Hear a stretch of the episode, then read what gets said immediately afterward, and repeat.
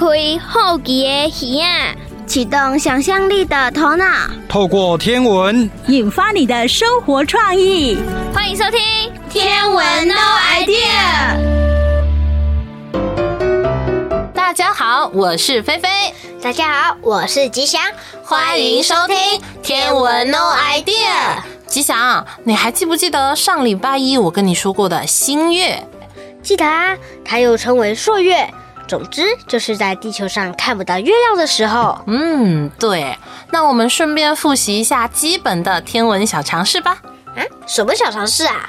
我们常常会提到朔望，朔望。那刚刚说了，朔呢是农历每个月的初一，那望呢？哦，这个简单，就是农历每个月十五或十六。对的，在农历十五或十六的时候，地球在太阳和月亮的中间，从地球看过去就会呈现光亮完整的圆形。所以我知道，我知道，所以这个时候月亮又称为满月或是望月。答对啦！那菲菲姐姐，你有看过红色的月亮吗？没有哎，但是今年四月份的时候，有一个新闻是说台东出现了红色的月亮哦。不过它不是因为天文现象产生的，而是因为空气污染太严重，悬浮微粒把蓝光给挡住了，才会看起来变成红色的月亮。还有在月全食的时候，也会有红色的月亮。嗯，你说的也没有错哦。不过呀，今天要介绍的红月亮其实是一部小说。哈，是关于红月亮的小说？嗯，对啊。具体的内容，我们就赶快来听天文说书课。打开阅读的眼睛，跟着我们一起天马行空，纵横宇宙，字里行间，阅读起飞。我们今天要来介绍的作品颇有深度的哦。这本书是《红月亮》。咦，是我们去年观赏到的红月亮血月吗？那个天文奇观吗？萱萱记忆力很好哎，没错哦。红月亮的产生实际上只是光线折射的作用。太阳光通过地球两侧的时候，波长较长的红色光线通过折射照射到月亮上面，再从月亮上面反射到地球上面，让陷入黑暗中的人们看到红色的月亮。不过，这本书所讲的可不是天文知识哦。其实是由一位十分有名的作家倪匡所写的小说哦。我有听过倪匡，不过我没看过他的书耶。那我再来介绍介绍他。倪匡是一位传奇性的人物，他先后使用过的笔名包括卫斯理、沙翁、秋川、卫立、伊奇、红星、维龙等等。创作极为高产量，他有三百多部小说，四百多部电影剧本，而且以写作风格天马行空、想象奇巧著称。而我们今天介绍的《红月亮》就是他的代表作《卫斯理》系列里的其中一本哦。竟然写了这么多的书啊！倪匡太厉害了吧！我光是想一篇作文就要花上好半天了呢。对呀，所以啊，他才会自称自有人类以来汉字写的最多的人，速度之快，世界第一。不过不止这样哦，倪匡也不单单是个作家，他还有担任过编剧、评论家，曾被誉为香港四大才子之一呢。哇，实在是太让人敬佩了。那么他所做的这些书风格又是什么呢？嗯，像今天要介绍的《红月亮》，它就是一本科幻奇幻类的小说。虽然是科幻，但是跟我们现实生活有所连结。看书的同时，也会有似真似假的感觉呢。而每一本书的内容，都藏着作者的理想和理念，倪匡的作品也是如此，也有值得我们好好反思、细细琢磨的地方哦。那么这本书要给我们什么反思呢？哦，你哦，怎么可以直接开门见山就要答案呢？做学问可不能这样。阅读也是哦。每个看书的人都能从书中找到各自的见解，因此啊，也没有标准答案啦。不过这本书的确比较长一点。这个故事是说，有某个星球的外星人要将地球变成他们的移民地，但就需要消灭地球人。他们认为这是一群道德水准不高的人民，而他们跟两个地球人有更许多深入的对话和互动。我们直接来看一些片段吧。哎。轩轩，你来念这一段。白衣人摊了摊手，你不妨想想，地球上有哪一种生物会不断地进行着如此丑恶的自相残杀？他的手又指向电视荧光屏，我又看到了数以万吨的粮食被抛弃，和看到了数以千计骨瘦如柴的饥饿者，在死亡的边缘上挣扎。我要过好一会才能回答他，可是你也不能否认，在人类几千年的历史中，虽然有着不断的杀伐，但是也有着不断的进步。白衣人摇着头道：“想不到你居然也这样没有知识。由于人性的劣根性，地球人的进步至少被延迟了几千几万倍。你们常称颂爱因斯坦。”认为他是你们之中最伟大的科学家。可是，如果爱因斯坦在还是一个孩童的时候便死在炮火之下，地球人的进步当然又要延迟了。而事实上，爱因斯坦只不过是千千万万的天才中幸免于难的一个而已。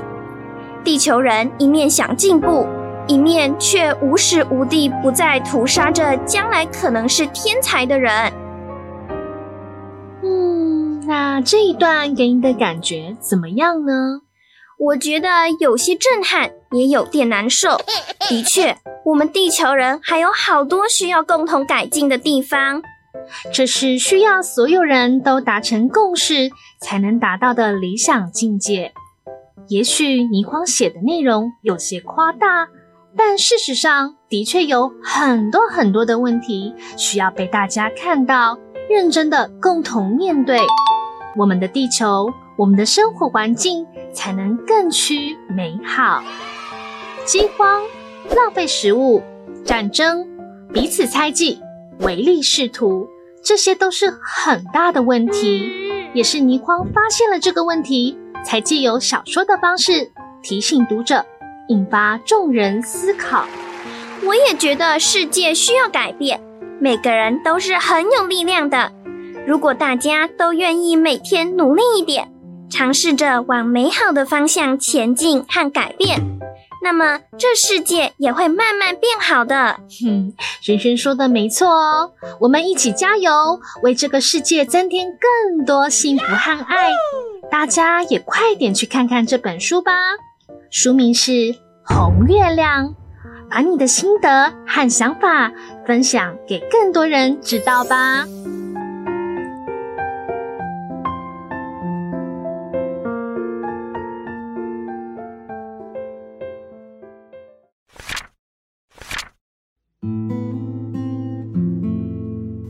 红月亮。事情是发生在西班牙南部一个叫做蒂卡隆的小镇中。这个镇上大约有三千居民，这是一个有着悠久文化历史的地方。别小看它只有三千居民，可是有很多的学者在内的。那一天，正确的说是八月二十四日。晚上十时二十七分，镇上所有的人都被一个现象吓呆了。巴图讲到这里停了一停。由于我刚才碰了他一个钉子，所以这时他停了下来，想让我发问。我只是翻了翻眼睛，并不出声。巴图自顾自笑了一下，道：“这个现象如果叫你和我遇上了。”也会吓呆的。原来他们看到他们头顶上的月亮成了鲜红色。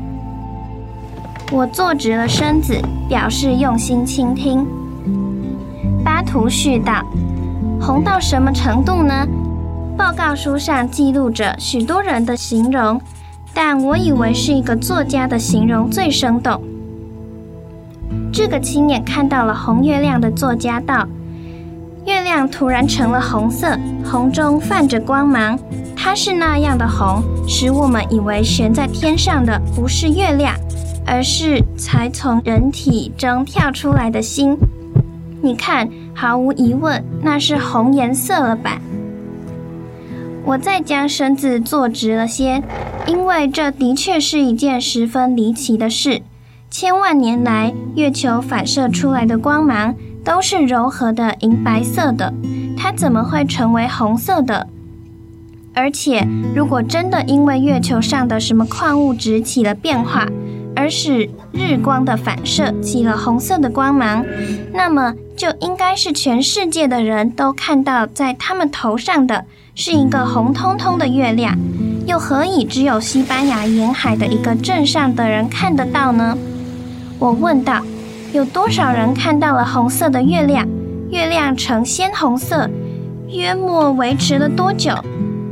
巴图翻着报告道：“有三千四百四十六人，是镇上人数的百分之九十二，还有百分之八的人，因为是不会说话的婴儿，就算他们也看到了红月亮，他们也无法接受访问的。”巴图望着我，看我还有什么疑问。调查工作是由什么组织进行的？我问。是由当地省份的警方进行第一次调查，期间又经过西班牙全国性科学卫生组织的调查，最后进行调查的是欧美亚三洲共同防卫组织。那是一个十分庞大的洲际军事机构，然后才转到这一种情报处理局来。最后一次出动调查的人数多到两百多人。我又道：“红月亮出现了多少时候？以后有没有再出现过？”正确的时间是七分二十一秒，因为目击者实在太多，而且有很多都是学者，那实在是一种毋庸怀疑的事情，所以引起了很多组织的注意。自那件事情之后到如今，这个镇的人口增加了四百多名。都全是住在该镇，希望能看到一次红月亮。但是直到如今为止，这些人都失望了。巴图说：“我缓缓地点着头道，照说这件事已经引起了那么广泛的注意，一定已有了不少结论了。有很多说法，有的人认为这个镇上的人是起了集体的错觉。”有人认为是某一种因素使镇上的人受了集体的催眠，也有人说一定是有一片鲜红的云在那时遮住了月亮。但是提出这个说法的人却无法解释云何以能呈鲜红色。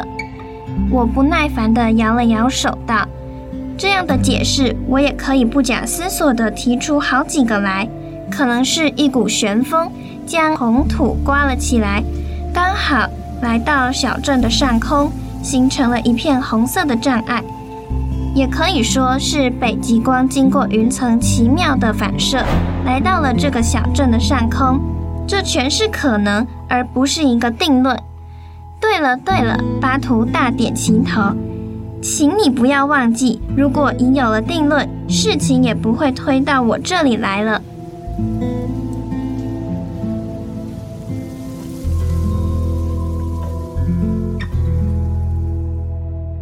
未完待续。吉祥，你有过跟朋友吵架的经验吗？有啊。那你可以跟我分享一下吗？可以啊，就是在打躲避球的时候，我有一次接球失误了，嗯，然后要准备去外场的时候，刚好五分钟又到了，嗯，然后我就准备回来的时候，另外一个同学就一直在那边，喂，你为什么可以回来？我就跟他说。五分钟可以回来呀。他就说，我管你怎么五分钟，给我出去。我就说五分钟为什么不能回来呀？然后他就一直在那边跟我吵吵吵吵了老半天，然后最后叫老师，结果那个同学被罚了，接下来都不可以下课，而且还要抄一到十二课课文，让我好开心哦！我听出来你的很开心了。那你有没有过那一种，就是在很生气、很生气的时候跟对方吵架，结果吵完以后又很后悔？可能生气的时候话讲太重了，但是你又拉不下脸去道歉嘞？呃，有是有啦，可是我不知道该怎么办哎。嗯，那我跟你分享沟通的小技巧好不好？首先呢，就是要学会聆听。聆听？嗯，对的。你首先要听到自己内心的声音，也要听到对方内心的声音，然后冷静下来以后，你才能够去分析接下来应该怎么做呀。哦。听你这么一说，好像真的有道理耶。那我下次再试试看。好的呢。那今天妹妹要跟我们说的话题也跟聆听有关，就让我们一起来听《天文妹妹养成记》，跟着妹妹一起从零开始学。妹妹妹妹妹妹妹妹妹妹。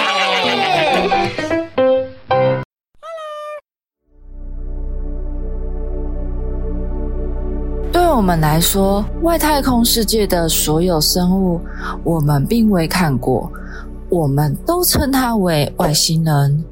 但对其他物种来说，我们跟他们长得不一样，是不是真的看过？我们其实也很难界定哦。他们是不是有帮我们取名字呢？我们其实也不知道。但若依照人类的分类做区分，其实啊，我们也是外星人哦。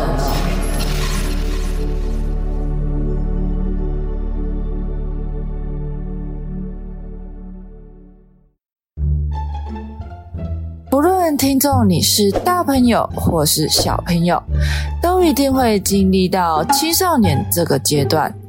在青少年变化的过程中啊，妹妹发现聆听是一件非常重要的事哦。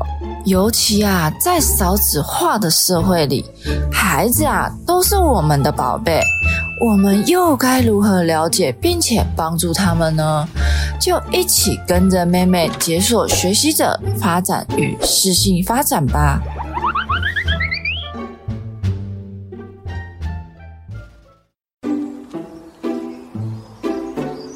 压力啊，是每个人都会经历的感受。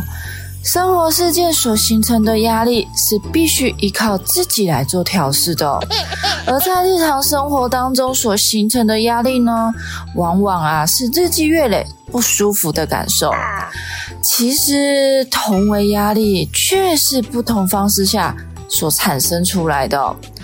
当我们遇到问题的时候，我们通常会借由寻找专家。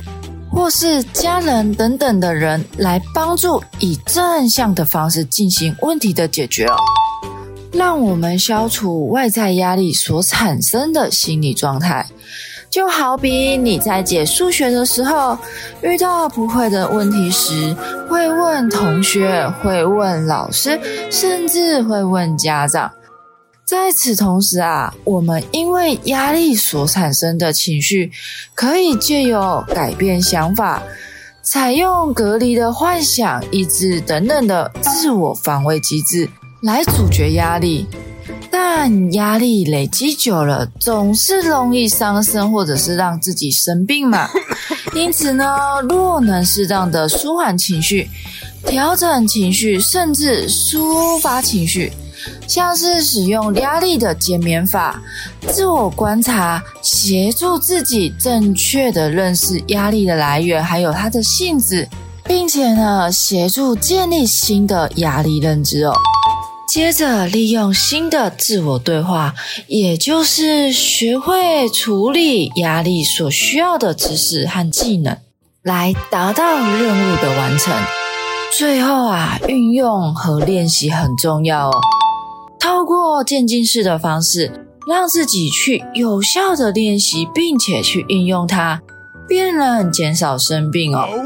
但若啊没有好好的重视压力，就容易产生心理疾病哦，像是 ADHD、注意力缺陷过动症、PTSD、创伤后压力症候群、忧郁症、恐惧症、对立反抗、分离焦虑、极端化思考、抑郁症、精神分裂、焦虑等等的问题哦。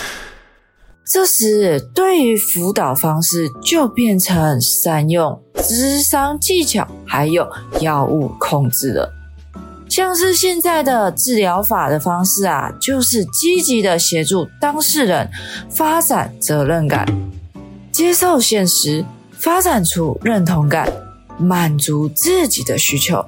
然后呢，借由建设性的争论，来让当事人可以有自我反省，还有价值的厘清。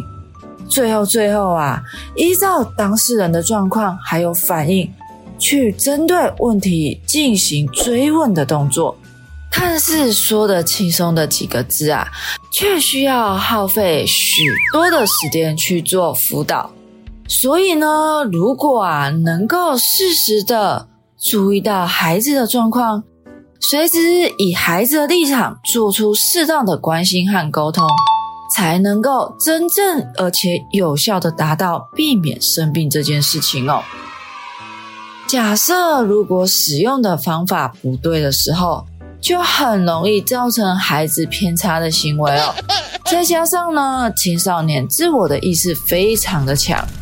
我们呢，需要有更多的同理心，还有积极的倾听，有效且正向的管教才是最重要的哦。妹妹举个例子来说，现在的孩子啊，进入青春期的时间普遍提早，大约小学四五年级的时候就已经开始逐渐转大人喽。身心的剧烈变化也会影响亲子互动关系。很多父母啊，是不是会经常感叹与孩子说不上话呢？越来越觉得不太了解自己的孩子呢？其实啊，是因为没有把自己放在对的位置上。如果父母的话语经常带着一把把的利剑，不但无法靠近孩子，反而会将孩子推得越来越远哦。像是你作业还没写完啊？为什么还有空看电视、玩电脑呢？你考试成绩这么差，到底有没有在念书啊？我这样苦口婆心，还不是为了你好？你看看自己是什么态度啊？其实啊，生活中常常使用的说话方式，有时候都是破坏关系的杀手。特别啊，是在亲近的人之间，甚至啊，很多父母在跟孩子交谈的时候，总会忍不住想要给对方建议或者评论，或者是啊，大谈大道理。比如，你应该要，你最好是，你赶快去，你怎么不？但在大部分的情况下，对方需要的根本不是建议哦，反而可能让对方觉得自己很糟。其实啊，想要跟孩子好好说话、好好的互动，需要先从好好听孩子说话开始，并试着转换自己的立场和说话的方式。小孩在转大人约大概在十岁到十二岁不等。大脑正在经历剧烈的变化，造成身心明显的改变哦，包含在生理上的第二性征的出现，心理上呢，则是渴望着寻求独立，冲撞既有的机制，形成新的规范以及标准。一般而言，不同的性别也会有不同的冒险倾向哦。青春型的女性呢，比男性更为社会化，注重朋友之间的紧密关系程度，形成啊社交的小圈圈，寻求归属感等等的。男生呢，冒险的行为则可能是打电动啊、呼朋引伴等等的哦。对青春期的理解啊，很难用单一或者是片面的方式，所以父母面对青春期的孩子啊，需要调节彼此的位阶，由上下变成平等的关系哦，把孩子当作是朋友一样，可以询问对方的观点、意见以及想法，但不一定要直接提供建议哦。当然啦，孩子的冲撞也要视为必然的过程哦。有冲撞，有破坏，才能够真正的成为独立成熟的个体吗？大人面对孩子的冲撞，不要认为是在挑战我这个人，而可能是在思考接收到了讯息的真实正确性。父母试着转换守护者的角色。我关心你的状态，但你不一定有义务或责任要接受我对你的付出哦。用关心、支持、陪伴孩子度过青春期，建立新的相处模式，这样亲子的关系才会越来越好哦。又来到了单元的尾声，下一集呢，妹妹又要解说什么题材呢？那我们就下次空中再相见喽，拜拜。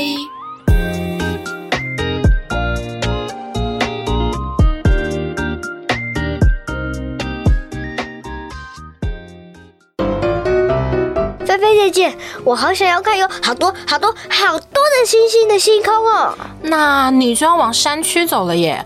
可能是高山，或者是比较乡下偏僻的那种地方，光害会比较少，星星自然就能够看到好多好多啊！真的吗？菲菲姐姐，那你有看过满天星星的经验吗？嗯，印象中我在花莲有看到过，那边的光害很少，晚上躺在草地上看向天空，真的是满满一整片的星空哎！哇，听你这么一说，好像很漂亮的样子哎。那还有没有比较近一点的地方啊？花园有一点点太远了，这个就让专业的石头哥哥来告诉我们吧。好，那我们一起来听《天象探索家》，探索天空奇景，发现天象宝藏，准备好你的好奇心和观察力，《天象探索家》，我们出发喽！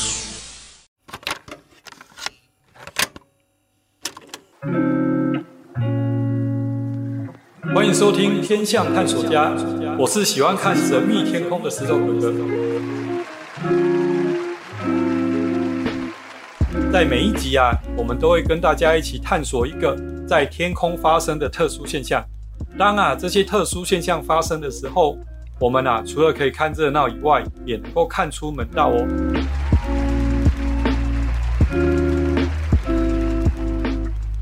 在上一集的节目当中，我跟大家介绍到，如果啊要看到银河，可以到低光害的地方。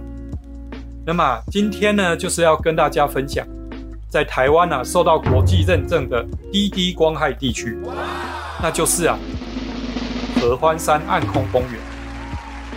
我想啊，这时候一定又有人会说，诶，那个石头哥哥，暗空公园啊，不是天空特殊现象啊。在这边谈这个主题好像不太适合啊。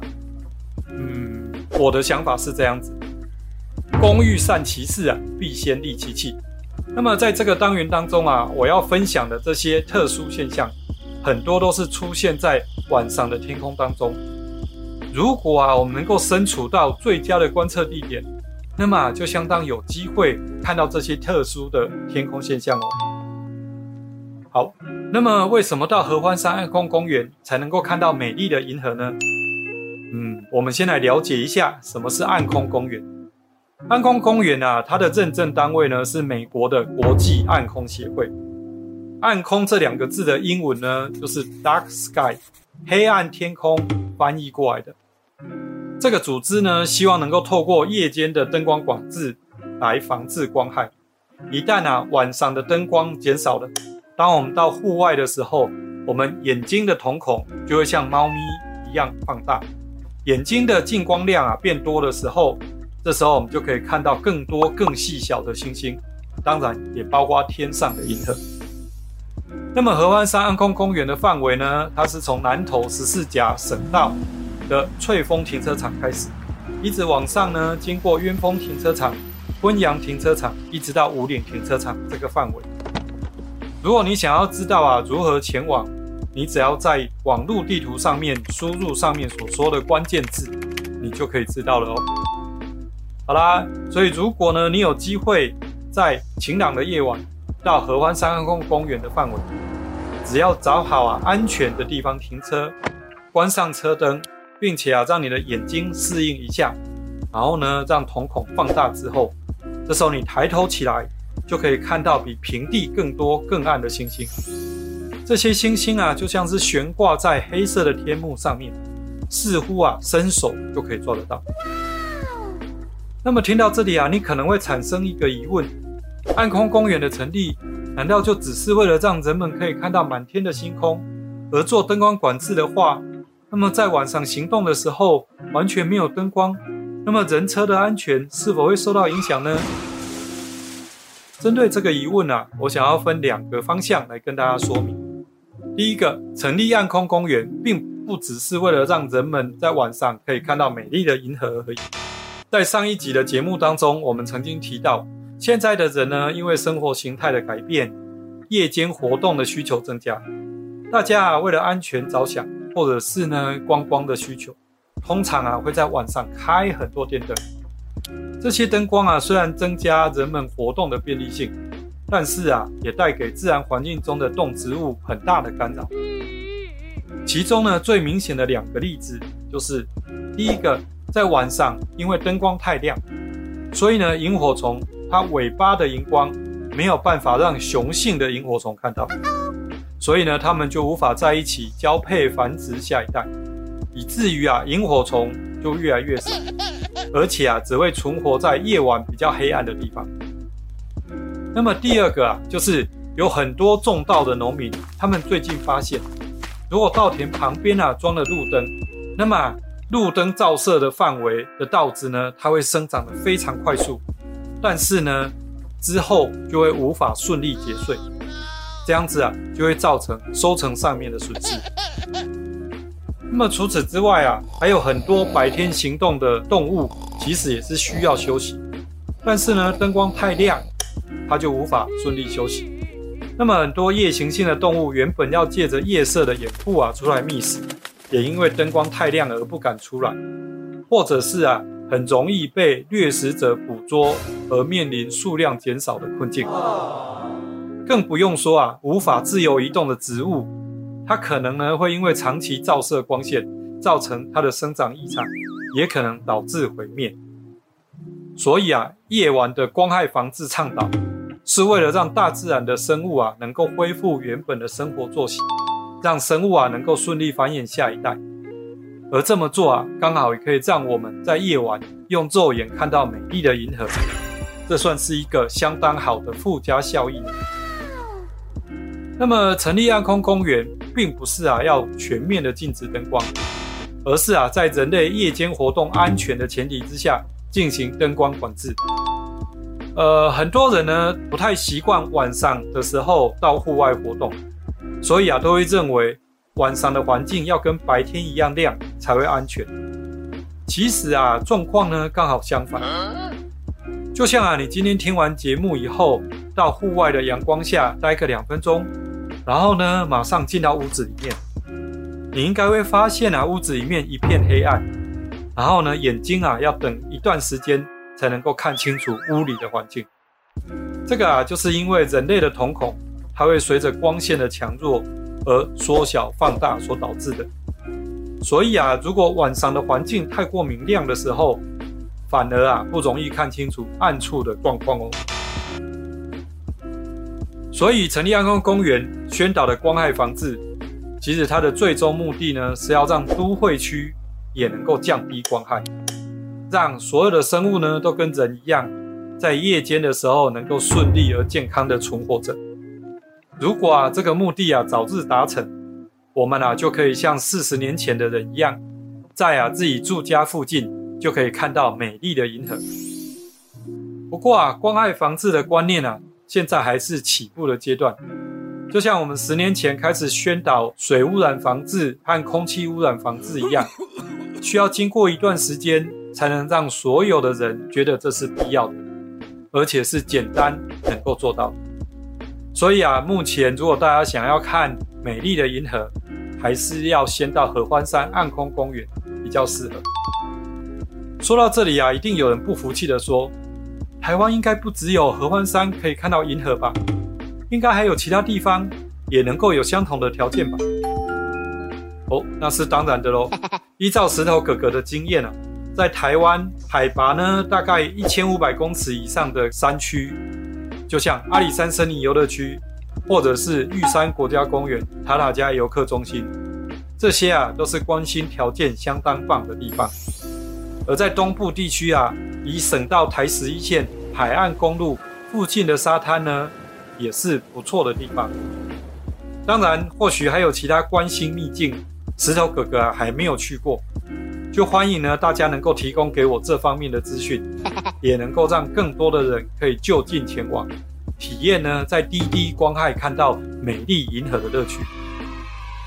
那么这一集的天象探索家就跟大家探索到这边，希望呢你能够持续打开眼睛，留意周遭环境的变化，跟我一起成为天象探索家。我是石头哥哥，我们下次见。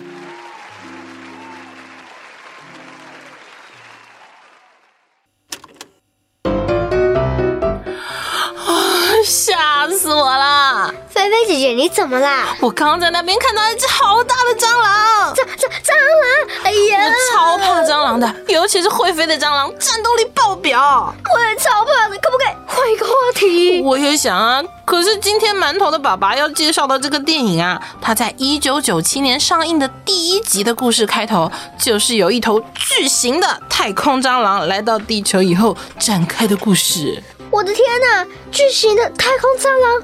所以今天馒头的爸爸要跟我们说蟑螂的故事吗？嗯，对于蟑螂，我不想多说，我们还是让馒头的爸爸来告诉大家吧。好，快点快点，我们一起来听天文影分身。有的浪漫，有的科幻，有的搞笑，有的恐怖。天文分身在影片中，你发现了吗？咦，穿着西装、留着短发的雷神索尔，旁边那个好像是女武神耶？怎么她也穿着黑色西装啊？馒头，你在一什么一啊？是什么事情让你如此大惊小怪啊？老爸，我刚刚在网络看到了一部电影预告片，里面的女武神。竟然是留着短发，而雷神索尔竟然没拿着他的招牌武器——雷神之锤。两个人在剧中戴着墨镜，还拿着一个很像闪光灯的东西。戴墨镜，拿着闪光灯一样的东西，这个画面听起来好熟悉哦！来来来，你的影片借老爸我看一下。老爸，你看，而且他们在追的人。是长相很特别的外星人耶！这个男主角饰演雷神索尔的克里斯汉斯沃，没错。女主角嘛，确实也是演女武神的泰莎汤普森。不过齁，你看的这部电影预告片，它叫做 MIB 星际战警跨国行动。MIB，我只知道 MIT Made in Taiwan。所以，MIB 是指某个国家生产的东西吗？哦，你把它拜托了，你的想象力会不会太丰富了？MIB 这三个字其实呢是 Man in Black 的缩写。Man in Black 是男人在黑暗中，还是黑暗中的男人啊？都不是。MIB Man in Black。在电影中是指美国呢某个政府的秘密机构，他们的特工啊都穿着黑色的西装。这些特工的工作主要就是帮政府掩盖一些不为人知的机密事件，例如啊飞碟啊、外星人等等的目击事件。而 MIB 的电影其实是改编自漫画的哦。老爸，那 MIB 星际战警只有这部吗？还是有其他的集数？嗯，克里斯汉斯沃演的 MIB 星际战警，其实哦，算起来应该算是这个系列的第四部了。前三部的 MIB 星际战警也是克里斯汉斯沃演的吗？哦，他还太年轻，还太小哦。第一部的 MIB 星际战警是在一九九七年上映的，而到了第三部，则是在二零一二年上映的。前三部的电影主角啊，主要是汤米·李·琼斯和威尔·史密斯所主演的。天哪，隔了二十几年的电影耶！老爸，你刚刚说主角是专门处理外星人事件的美国特工，对吧？MIB 星际战警的剧情可以透露一下吗？透露一下剧情嘛？嗯，那我就来说说最经典的第一集好了。不过我只能剧透一点点哦。那 MIB 刚才讲了，它是负责管理美国境内外星难民的秘密组织，所以呢，它也要呢保持地球的中立状态。而威尔史密斯啊，他原来是纽约警察局的警员，后来呢成为 MIB 探员中的 J，由汤米李琼斯所演的老探员 K 来从旁呢指导他执行任务。在我印象最深的是候，有一幕是蟑螂外星人来到地球啊，寻找迷你银河系。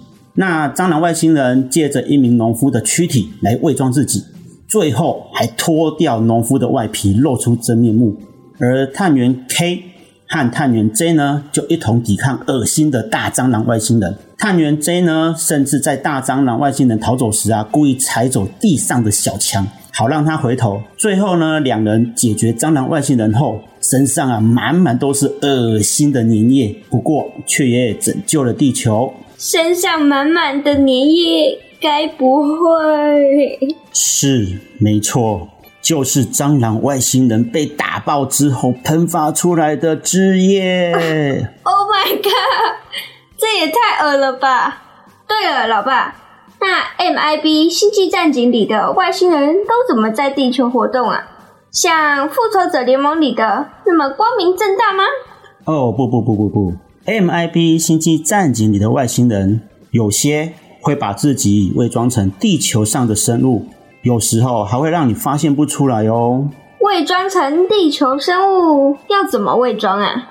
嗯，像是 K 的线人就是一只啊会唱歌。和抽雪茄的外星狗，还有一个啊，外星人呢，他是伪装成当铺的老板，而且呢，他生活在地球上，暗地里很有很多非法交易的把柄是掌握在 K 的手里。而这个当铺老板外星人，他的头被击爆之后，还可以立刻长出新的哦。不过呢，重新生长的过程中会非常的痛。哦，对了对了，还有一个，他的体型很小。然后呢，隐藏在人造人类的大脑中，通过控制呢精密的机器来操作啊人造人去活动。哦，最后呢还有另外一部，有一个呢是几乎就像人类一样的萨塔星公主。那她的心情好坏会影响地球上的天气呢？MIB 星际战警里的外星人，感觉都是在模仿地球上的生物。不想特别被人类发现耶，老爸，我问你哦，有没有其他电影的角色当中，有那种会隐藏在人类生活当中，让你难以发现的外星人啊？当然有啊，有一个非常有名，而且哦，在影片里面，他是在美国当记者的外星人哦。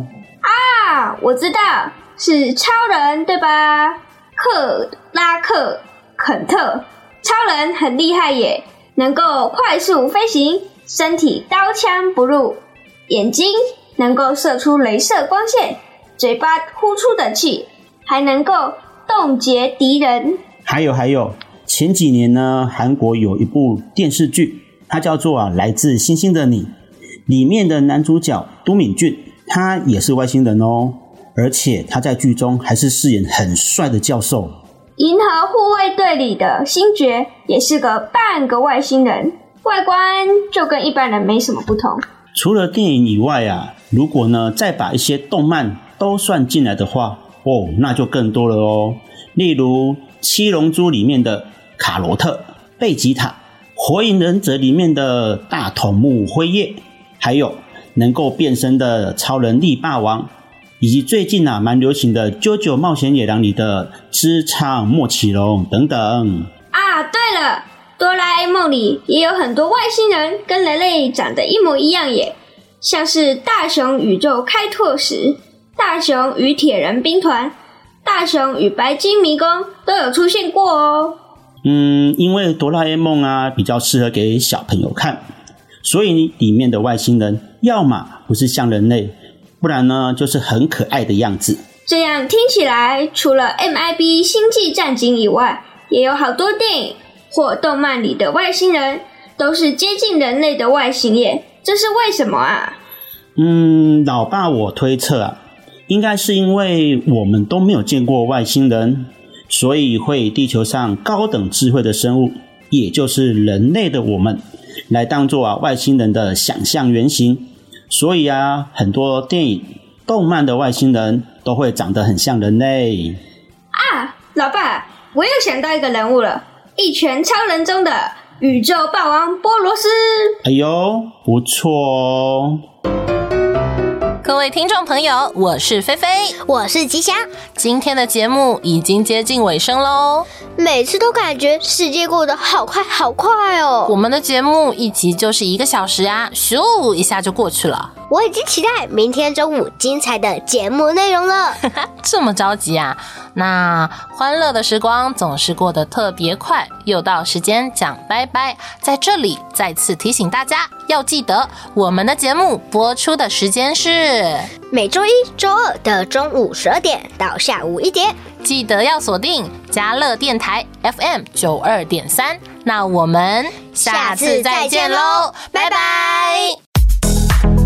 文化部影视及流行音乐产业局补助直播。